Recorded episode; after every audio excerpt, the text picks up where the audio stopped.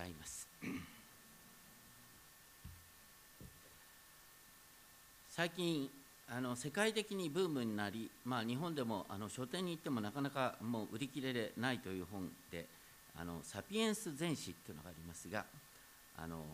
それを読んでですねあ面白いなと思ったんですがまあホモ・サピエンスの進化論的説明をですね絶対化することには賛成できないんですけれども私たち人類がですね驚くほどひ弱で、えー、あるにもかかわらずこの地の支配者とされているのは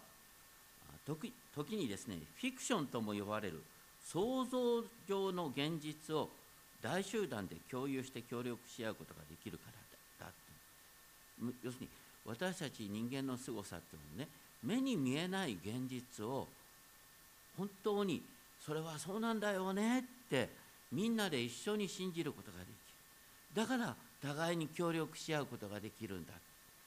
私たち全て共有のですねなんかあの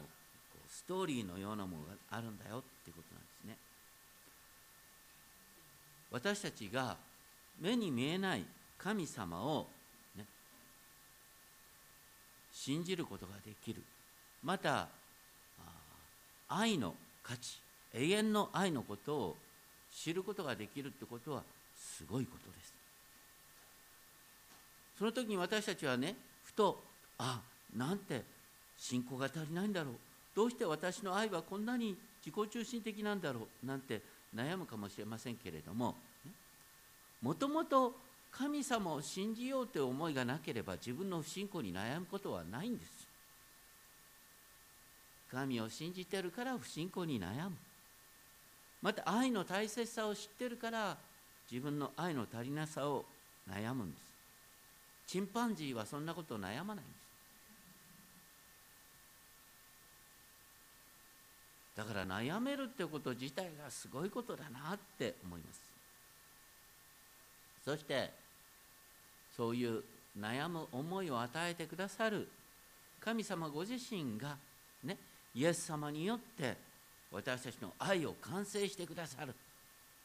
信仰を完成してくださる。そういう観点からですね共に今日の箇所を覚えたいと思いますがこの16章っていうのはですねあのヨハネの福音書13章から16章まで一連のですね、えー、イエス様の説教なんです。弟子たちに対する。いわゆる告別説教って言われます。明日イエス様は十字架にかかるんです。その前の遺言として丁寧にお話になった。でも弟子たちはねあなんかイエスに大変なことが起こるらしいっていうことはよく分かったから悲しみでいっぱいになってた。それに対してイエス様おっしゃったのは16章20節であなた方の悲しみは喜びに変わります。あなた方の悲しみは喜びに変わりますと言ってそれを女性の出産の苦しみに例えました。出産の時は苦しいんだけども生まれた子を見ると苦しみなんか忘れてしまう。同じように弟子たちもですねやがてすぐに、ね、復活のイエスに出会うことになるんだよっていうことをイエス様がおっしゃってる。その時にあなた方の心は喜びに満たされる。そしてその喜びは決してなくなることはないんだ。そして23節から26節で父に求めるっていうですね祈りの勧めが3度繰り返されるんです。そしてその鍵はあなた方は私の名によっていわゆるイエスの名によって祈るんだよ。私たちがイエスの名によって祈るっていうことはイエス様と一体とされたものとしてお祈りする。イエス様こうおっしゃった。私は誠のブドウの木であり私の父は農夫です。私はブドウの木であなた方は枝です。ブドウの木と枝が切り離せないと同じように私たちはイエス様と一体のものとされている。イエス様の愛に包まれているんだよ。そのことを安心しながら力を抜いて父なる神にすがったらいいんだよ。そして25節先ほど読まれたね。これのことをあなた方に例えで話した。ちょっと分かりにくい話だったかもしれないけれどもでも来たるべき時が来たらもう本当にね遠曲的に語らずにダイレクトに語るんだよ。でそれはどういうことかというとイエス様のお父様を本当にああイエス様のお父様は私のお父様になったんだって感謝してお祈りできる。福音とは何か？単純明快にねイエス様のお父様をお父様パパダディと呼ぶことができるってこと。信頼して。そしてイエス様の祈りを父なる神が聞いておられたと同じようにあなたの祈りを本当に我が子の願いであるかのように聞いてくださるんだよ。そういうことが実現するんだ。復活のイエス様はマグダラのマリアに会った時にね逃げてった臆病な弟子たちを私の兄弟って言ったんです。私の弟。そして彼らのことを兄弟と言いながらね私の父は彼らの父なんだって言いました。それがまさにその日なんです。そして 26節で改めてその日と言いながらですねあなた方は私の名によって求める。私はあなたに代わって父に願ってあげようとは言わない。だから、ね、あなたはダイレクトにイエスの名によって祈るんだけどイエスを通してっていうよりはダイレクトにイエスのお父様をお父様って呼んですがることができるんだよ。それはどうしてかっていうと27節の原文は一番最初に書いてあるのはそれは父ご自身があなた方を愛しているから。御父があなたを愛している。お父様があなたを愛している。これこそが福音の中心なそしてその根拠はあなた方が私を愛しまた私を神から出たものと信じたからだ。私たちがイエスを愛しイエスは神の一人子であるということを信じることによってイエスのお父様をお父様って呼ぶことができる。その上でイエス様は28節私は父から出て世に来ました。もう一度私は世を去って父のもとに行く。これはヨハネの福音書で繰り返される表現なんです。イエス様は父なる神から出てそしてやがて父のもとに戻っていく。これがイエス様の生涯のこう神秘なんです。ある意味で私たちもねイエス様にあって新しく生まれ、神からこの地に使わされてそして神のもとに帰っていく。クリスチャンとして生きるっていうことはイエス様の生涯を再現することなんです。英語で言うとリプレイって言うんですよね。再現する。イエス様が、ね、この地上でどう生きていたかそれを私たちが再現するっていうのがクリスチャンとして生きることだ。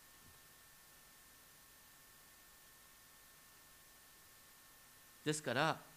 私たちが、ね、イエスの皆によって祈るっていうことは本当にイエス様が何を望んでおられるのかなっていうことを考えながら私たちが本当にイエス様の心になって求めるってことだ。ただそう言ってもね私たち現実にはあのいろんな極めて、ね、あの日常的な自分的な自分の都合のことをやっぱり祈りたいですよね。それは自分の都合のことを祈っていいんです、ね、そういう父なる神様にすがる中から私たちの祈りが徐々にですね御心にかなったものへと清められるからです。ですからあの祈りの秘訣にねあの前回も話しましたがとにかく求め続けるってことはとても大切なんです。あの 日本の、ね、演歌なんかではですね例えば「女心の未練でしょう」なんていう歌がありますけれども女心は未練がましい。それに対して男は潔く諦めることができる。なんて考えがちですけれども聖書的にはですね惜しくあるっていうことは待ち望み続けるっていうことと実はセットなんです。聖書に聖書的にはですね惜しくある人は諦め悪く神様にすがり続けることができるんです。簡単に諦めてはいけません。ねイエス様の弟子たちは5000人の集団見るだけでああもう無理。解散しましましょうって言った。でもねイエス様は5000人にパンを与えることができた。マザー・テレサも諦めることなく求め続けて、ね、何十万人の人々にパンを与える修道会を開くことができた求めなさいそうすれば与えられるでも、ね、私たちは徐々に自分のことを求めることからクリスチャンとして成長するということは徐々に、ね、私たちの周りのこと教会のこと世界のために祈ることができるようになるということです。ね、今日もあの皆さんのボックスにですねあの教会の祈りの課題なんか入れてますけどもまあ本当にね言いたいこと言いますがねいつまでたっても自分のことしか祈れないっていうのはベビークリスチャンです。そんなのは本当にダメ。よ一緒に礼拝してる人の顔を浮かべながらまた教会のことを考えながらそして日本のことを考えながらお祈りする。何度か言いますがねああ牧師のメッセージはなんか長くて分かんないなと思う人は胸に手を挙げて祈ってごらんなさい。牧師のためにどれだけ祈ってるのか。ごめんなさい。涼しいね。本当に私たちは何を望んでいるのか何を願っているのかでその人の人格が分かるんです。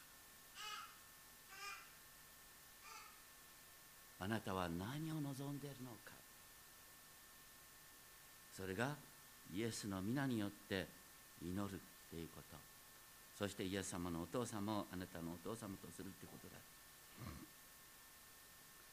そして弟子たちはですね、えー、イエス様の一連の話を聞いて慰めを受けてああ今あなたははっきりお話しになって何一つ例え話は例え話はなさいませんと29節言う。そしてこれで私たちはあなたが神から来られたことを信じますと喜んだ。30節。それに対してイエス様がですね不思議なことを言う。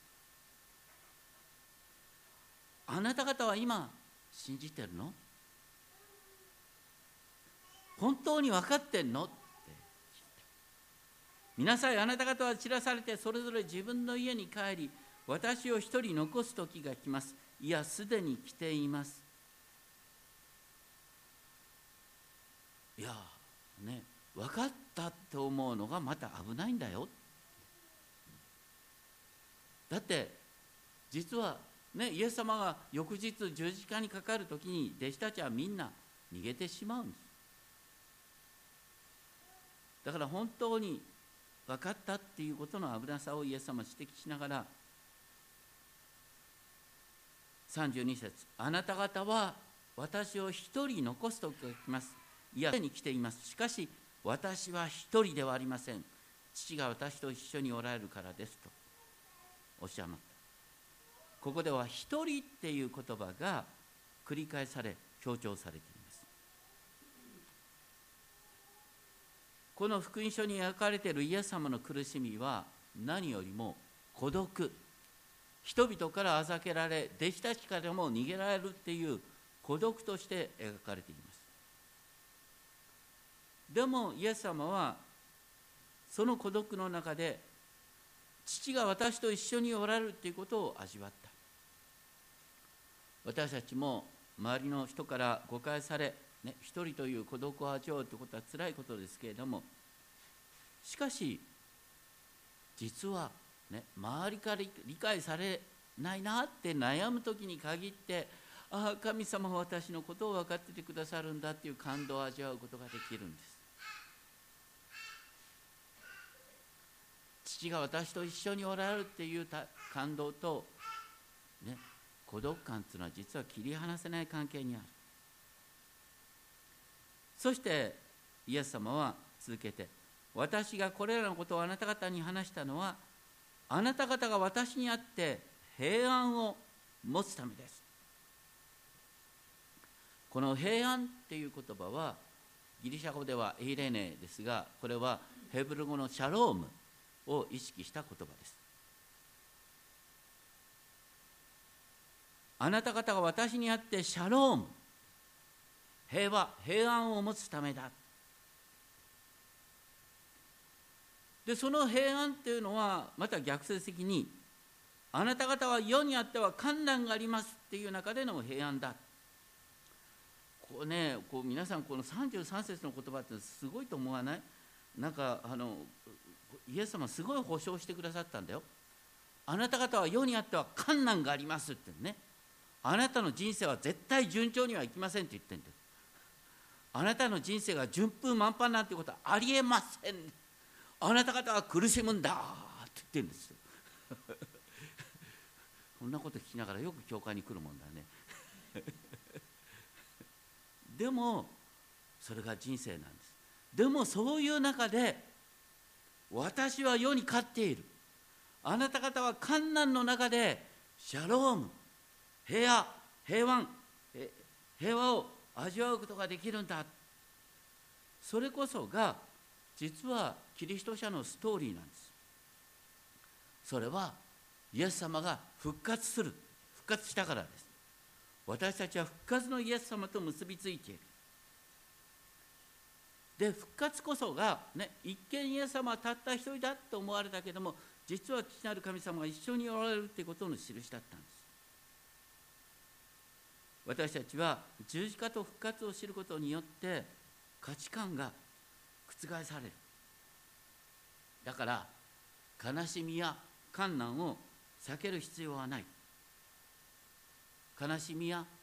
孤独感の中でこそ私たちは神の御手に抱擁されているっていう喜びと平安を味わうことができる。これは一見ね世の人々にとっては自己満足的なですねあの虚構を信じてるかのように見えるかもしれません。でも人間の素晴らしさっていうのは一見世の人々にとって神話としか見えないことを信じることができるっていうことにある。そして実は知らないうちに世の人々はみんな神話に従って生きてるんだってね。書いてあってああ面白いな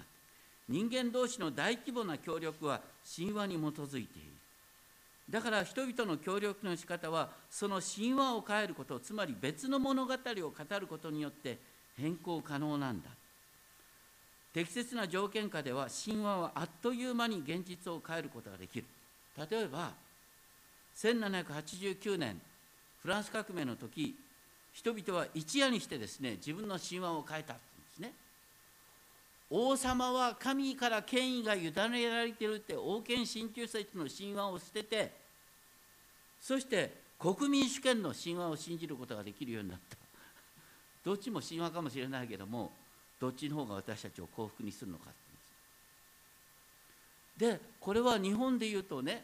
日本人というのは基本的に1945年8月に一夜にして神話をひっくり返したんですよ。だって8月14日まではね日本の多くの人がですね天皇を中心とした神の国をこの大東亜の地に東亜の地に広げるんだって結構多くの人が信じたんですよ。それが一夜にして変わってですねそれは虚構だった。これからはね個人の人権を尊重する平和国家になるんだって変わったんです。人間的に言ったらどっちも神話的に見えるんです。でも本当にそこで問われてるのはそれが何をもたらすのかっていうこと。ただ今もなお日本人っては知らないうちにですね本当に刷り込みの中に生きてるんですよ。日本人の中に生きてる刷り込みっていうかあの神話って何だと思いますか？和をもって尊しとなし逆らうふることなきを胸とせよ、ね、みんな仲良く調和したらいいんだよってね。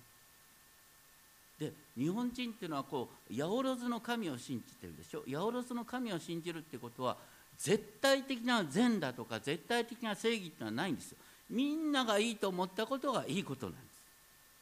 だから原発が安全だってみんなが信じたら安全なはずだってことなんですみんながね、えー、もうとにかく残業を無視してとにかくですね夜遅くまで働くっていう雰囲気を大切にしましょうっていう中でとにかく過労死まで出ちゃうんです。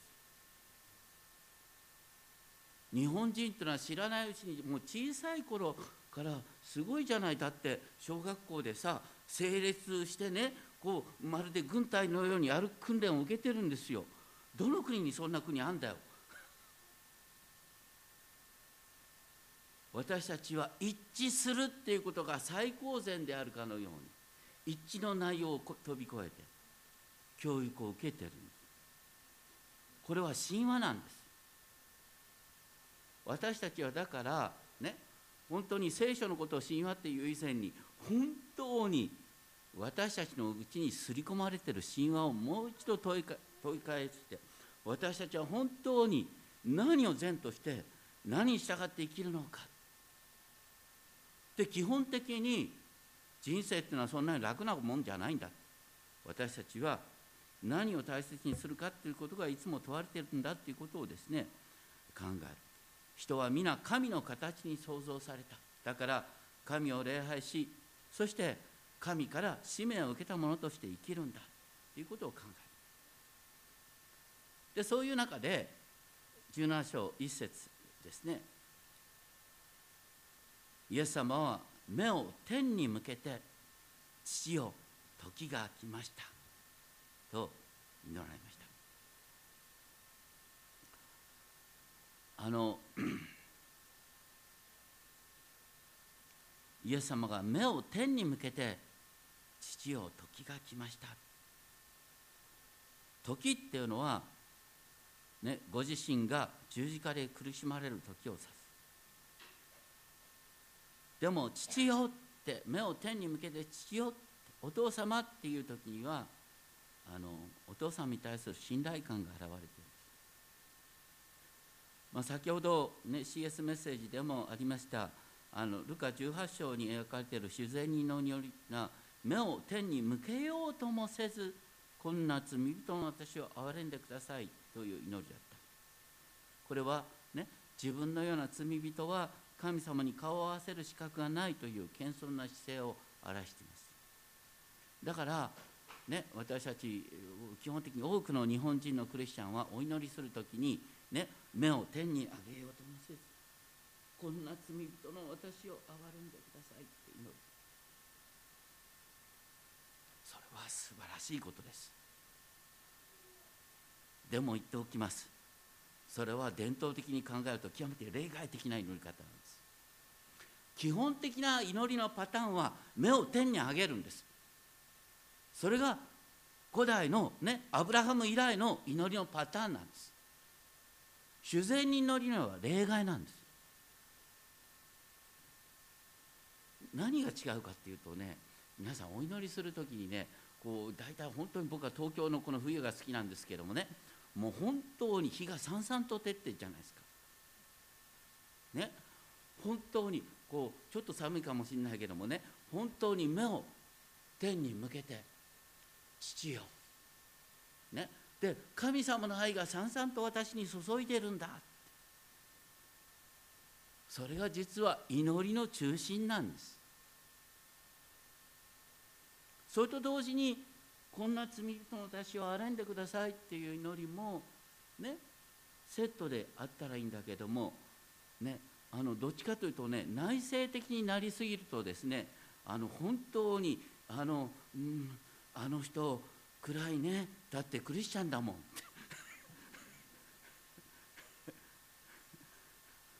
そういう感じになっちゃうんだよ。もっと本当に堂々とあなたは愛されてる子なんです。僕はねあの長い間ねあのカウンセリングの勉強結構やったね。でカウンセリングやるときにはやっぱり自分自身の問題と見つめなければいけないね。だんだんだんだん自分の問題分かってきた。で自分の問題分かったからって変わるかっていうと変わらないんだよ。困ったもんだね。それでいてですねだんだんだんだん自分の問題分かってくるとね、え僕は少なくとも自分の問題分かってくるとあの人分かってないんだよねね。分かったって変わりやしないんだったら分かってるってことをなんで自慢するんだ そんなことよりもね大切なのはね私の生き方はね本当にしばしば間違うけども何よりもねこの私はね出来損ないではないんだ。神様の最高傑作なんだ。ね。私は何度も間違いするけども私はね父なる神にとって愛する子なんだ。父ご自身が私を愛しておられるんだ。という誇りに生きる。これが実は信徒にとって一番大切なことなんです。自分が本当にこのままで愛されてると思ったら人のことをね許すことができるんです。人を愛することができるんです。あまりにもしばしばね私たちはあまりにも内省的になりすぎる。とても危ないことなんです。バランスが大切です。はっきり言って多くの日本人にはそのバランスがちょっとうつうつクリスチャンになりすぎるところ目を天に上げてお父様。それが基本中の基本なんだ。そしてイエス様の祈りがすごいでしょ。あなたのこの栄光を表さいって一節ね。こう実はダイレクトに祈りの始まりはあなたのこの栄光を表してください。五節でも今は私を栄光で輝かせてください。言ってるんです。なんとダイレクトなことか。でもねだからイエス様っていつもね父なる神様の栄光を求めてたんじゃないの？なんで自分の栄光っていうの？って私たちはふと思いますが実はヨハネの福音書ではですね人の子の栄光イエス様の栄光っていう時には大抵ね十字架のことを指してるんです。十字架が栄光なんてありえないと思うかもしれませんけどもね。例えばイエス様は人の子が栄光を受けるその時が来ましたって言った時に一粒の実が地に落ちて死ななければとおっしゃった。またユダに裏切られるってユダが自分は栄光を受けましたって言った。んですどうしてそれが栄光になるかっていうと私たちは知らないうちにですね自分のねこう裸をですねいろんなものでこう隠しながら例えば肩書きだとかですね学歴だとかですね、えー、働きの成果だとかそんなものを持ち出してきてですね栄光栄光って言ってるんです。でも本当に大切な栄光っていうのはですねあなたがこの世で獲得したものじゃなくて父なる神様が与えられる、ね、あなたは愛する子であるっていうその子としての資格自体が一番の栄光なんです。だから本当に私たちがこの世の栄光からね全く自由になった時に本当に神の栄光に包まれるっていうことを感じることができる。だからイエス様がねまさに十字架で何もう亡くなった時全てを失った時まさにイエス様は死なる神の栄光によって包まれていた。そしてイエス様が本当にアダムの子孫として最高のですねえ神の子である。いわゆるアダムの子でありながらですね神の子であるっていうですね神の子としての栄光を表すことができたということ。そして2節はですね一番最初に書いてあるのはそれはちょうどあなたが子に全ての肉なるものを支配する権威をお与えになったように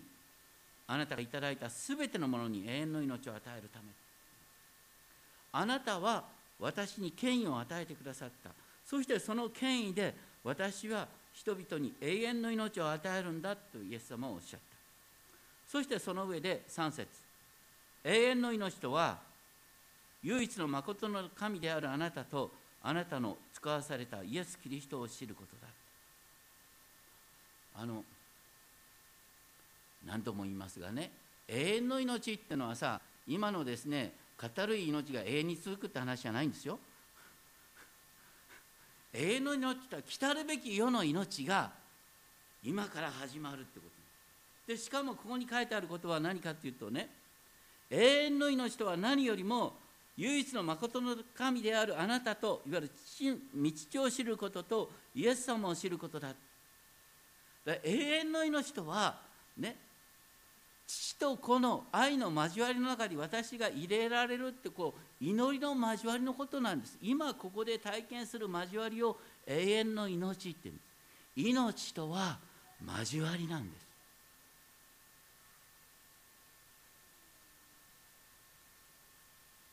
そして 4節ではですねご自身の生涯を改めて振り振り返りながらあなた方は私に行わせるためにお与えになった技を私は成し遂げて地上であなたの栄光を表しましたと。今度は神様の栄光を表しなる神の栄光を表したとおっしゃった。でイエス様が表した栄光っていうのはあのいわゆる例えば目の見えない人の目を開く。耳の聞こえない人の耳を開く。足苗の人の足を治す。これ全てですねイザヤ書35章だとかですねとにかくもう予言されていたいわゆる神の国の実現の印だったんです。奇跡自体に意味があるっていうよりはそれを通して神の国が実現したっていうことを証しした。それこそイエス様が神の栄光を表したっていうことだ。そしてその上で5節で再びですね今私の栄光を表してくださいとイエス様は言った。今私の栄光を表してください。そしてその栄光とはね世界が存在する前からねあなたと一緒にいたその栄光で要するにイエス様はね世界が始まる前から父なる神と共にいたその栄光でもう一度表してください。これは何を指すかっていうとねイエス様がこの後ね、えー、死んでよみがえる。でイエス様が死んでよみがえる時に何が実現するってね聖書の中に書いてあるのか。イエス様が皆さん十字架にかけられる十字架刑の判決をねあのユダヤ人のサンヘドリンでですね最高議会で受けたのは、ね、何が一番の引き金になったんですか？イエス様はね最高議会でですねあの大祭司の質問に対してですねあなた方は今人の子が父なる神の右の座につくのを見るんだって言ったんですよ私は神の右の座につくんだって言ったんですよ。でその途端冒涜罪だって言って死刑が決まったんですイエス様はそれを何を引用したんですか？イエス様の十字架と復活を理解するためには必ず読まなければいけないところです。ダニエル書7章13節、ね、先ほど、ね、黙想の中でも読みましたがお聞きください。見よ人の子のような方が天の雲によって来られ年を経た方のもとに住みその前に導かれた。その方に主権と光栄と国が与えられた。庶民諸国諸国語の者たちがことごとく彼に仕えるようになった。人の子が神の右の座についてこの世界を治めるんだ。ダニエル7章13節に引用されてるんです書いてあるんですがそのことをイエス様はイメージしながらね私の栄光を表してくださいって言ってます。でこれが実現したから私はイエ今イエス様をね主と告白してるんでしょ？イエス様は今すでに王の王主の主としてこの地を支配している。そしてそのですねイエス様がですね引き続き6節ではまず最初に何とおっしゃったかというと、ね、神様あなたの皆を父なる神の皆を明らかにしました。そして明らかにした対象はね父よあなたが私にくださった人々に私は明らかにしたんだ。で弟子たちはあなたのものであって彼らを私にくださった。彼らはあなたの御言葉を守りました。言ってることはですね永遠の命って何よりも父なる神を知ることなんですけれども私たちはどうして父なる神を知ることができたかというとイエス様が知らせてくださったからだ。イエス様が明らかにしてくださったからだと言っている。でしかもそのイエス様のもとに父なる神ご自身が引き寄せてくださったから。イエス様はさらにですね7節17章7節8節でこうおっしゃって。こうなかなかこの文章って分かりにくいですよね。一番最初に書いてるのは今彼らは知っています。その知ってる内容はあなたが私にくださったものは皆あなたから出ているっていうことをそして次にそれはあなたがくださった御言葉を私が与えたから私が御言葉を与えたからあなた方彼らは知っているんだ。で彼らはそれを受け入れ確かに知りました。その知った内容は私があなたから出ていることをねイエス様が道から出ていることを。で彼らは信じたあなたが私を使わされたこと。だからなんかまどろこしく感じるんだけども要するにねあのイエス様を知るっていうことはイエス様と父なる神との関係を知るっていうことなんです。三位一体を知るっていうことはですね父なる神と御子イエスが全く別人別の方でありながら徹底的な愛で結ばれてて全てを分かち合っててねねこうイエス様の技は父なる神の技であり父なる神の技はイエス様に委ねられているっていうこのねこう全てを分かち合ってるっていう関係を知るっていうことなんです。でその中に私たちは、ま、招き入れられてる。こう本当に分かりにくいかもしれませんけども三位一体ってどうやって説明するんですか？三位一体ってねそれはねイエス様がお父様ってお祈りしてたそのイエス様のお父様があなたのお父様となった。それはあなたのうちにイエスの霊御霊が住んだから。私たちはお祈りする時にお父様とお祈りしてるその傍らにイエス様がいてくださってあ祈れないって思う時に私たちの中でねあなたを愛する子なんだよ祈ってごらんよって聖霊様語りかけてくださる、ね、おいだから三位一体っていうのは、父なる神が目の前にいて、ね、御子が傍らにいて聖霊様が私の、ね、内側から導いてくださるとこう神の愛に包まれている感じを味わうというのがこれが三位一体。だから父なる神と子なる神の関係を知るっていうことは実は最も私たちの信仰にとって根本的なこと。だからねよく言いますがねまあお祈りする時にね「イエス様」ってお祈りするのもいいでしょう。でもね本当に三位一体を味わおうと思ったらイエス様のお父様があなたのお父様ってなったんだからお父様から始めるのがいいね。天に目を向けてお父様。あなたは私を愛しているんですね。こう父なる神からの光が私にさんさんと照ってるんだ。そういう感覚を味わいながらお祈りするっていうのが本当に大切なことだと思います。最後にねそういう中で私たちが味わう平安っていうことを改めて考えたいと思うんですがあのダニエル・カーネマンというですねユダヤ人のノーベル経済学の受賞者がですねなんか面白いことまあ、本当に日常のことをちょっと調べたっていうんですね。それは人々が日々の日常生活の各瞬間瞬間で何が楽しく何が嫌だったかの聞き取り調査をしたってね。あなた今日一日何が楽しくて何が嫌だったか。って、ね、で例えばあるね子育てをしてるお母さんね。おむつを取り替えるっていうね。おむつ汚いよね。あ汚い。バッチリ。でなんか子供がなんか訳も分からず泣いた。一生懸命なだめるのに大変だった。ね。なんか食器洗い一生懸命やって。ないつまでたってもこの働きの繰り返しなんかな。それ自体は実は何も嬉しいことがない。ところがね。あなた子育て本当につらいんですか？って聞くとね。ほとんどのお母さんはねいや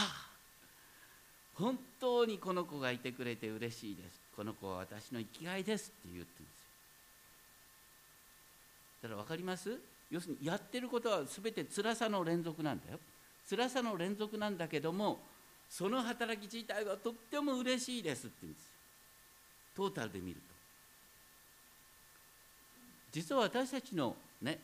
幸福っていうのはねあのいわゆる不快なことと楽しいことをですね差し引いてですね楽しいことが不快なことを上回ったらですね幸せっていうんじゃないんですよ。全然違うんです、ね、苦しみの連続のようでありながらそこのところに意義を感じることができたらそこに意味を感じることができたら幸せなんです。だから幸せっていうのはまさに自分のね神が私に与えてくださった人生のストーリーを知るで神が私を愛し私に何かをねこう、うん、委ねてくださっている誇り、ね、自分は神に愛されているものとしてここでねこうなすべきことをやるんだ。そこのとこにはいろいろと嫌なことばっかりがあるかもしれないけどもトータルで見たらああ私は生かされてるんだなって喜べるってこと。ですだから意外にね自分のことばっかり考えてる人に限ってとっても暗い顔してるんです。というより自分のことばっかり考えてるから目が内側に向かって暗くなるんですよ。でしかもそれに輪をかけてさ「ああ反省します。ごめんなさいごめんなさいごめんなさい。これこそがクリスチャンだ」なんて思ってるとさおろくなことないよ。ね。憐れんでくださいってねこうこれも本当に大切なんですけどもそれとねそれに混ざって目を天に上げて「お父様。イエス様のお父さんは私のお父様になったんだ。お父様」で大胆に目を上げてお祈りしてみましょう。お祈りします。天のお父様。お父様。あなたは私を愛しておられます。お父様。あなたは私を最高傑作に作ってくださいました。お父様あなたは私に使命を与えてくださいました。イエス様が私にお父様を知らせてくださいました。そしてイエス様は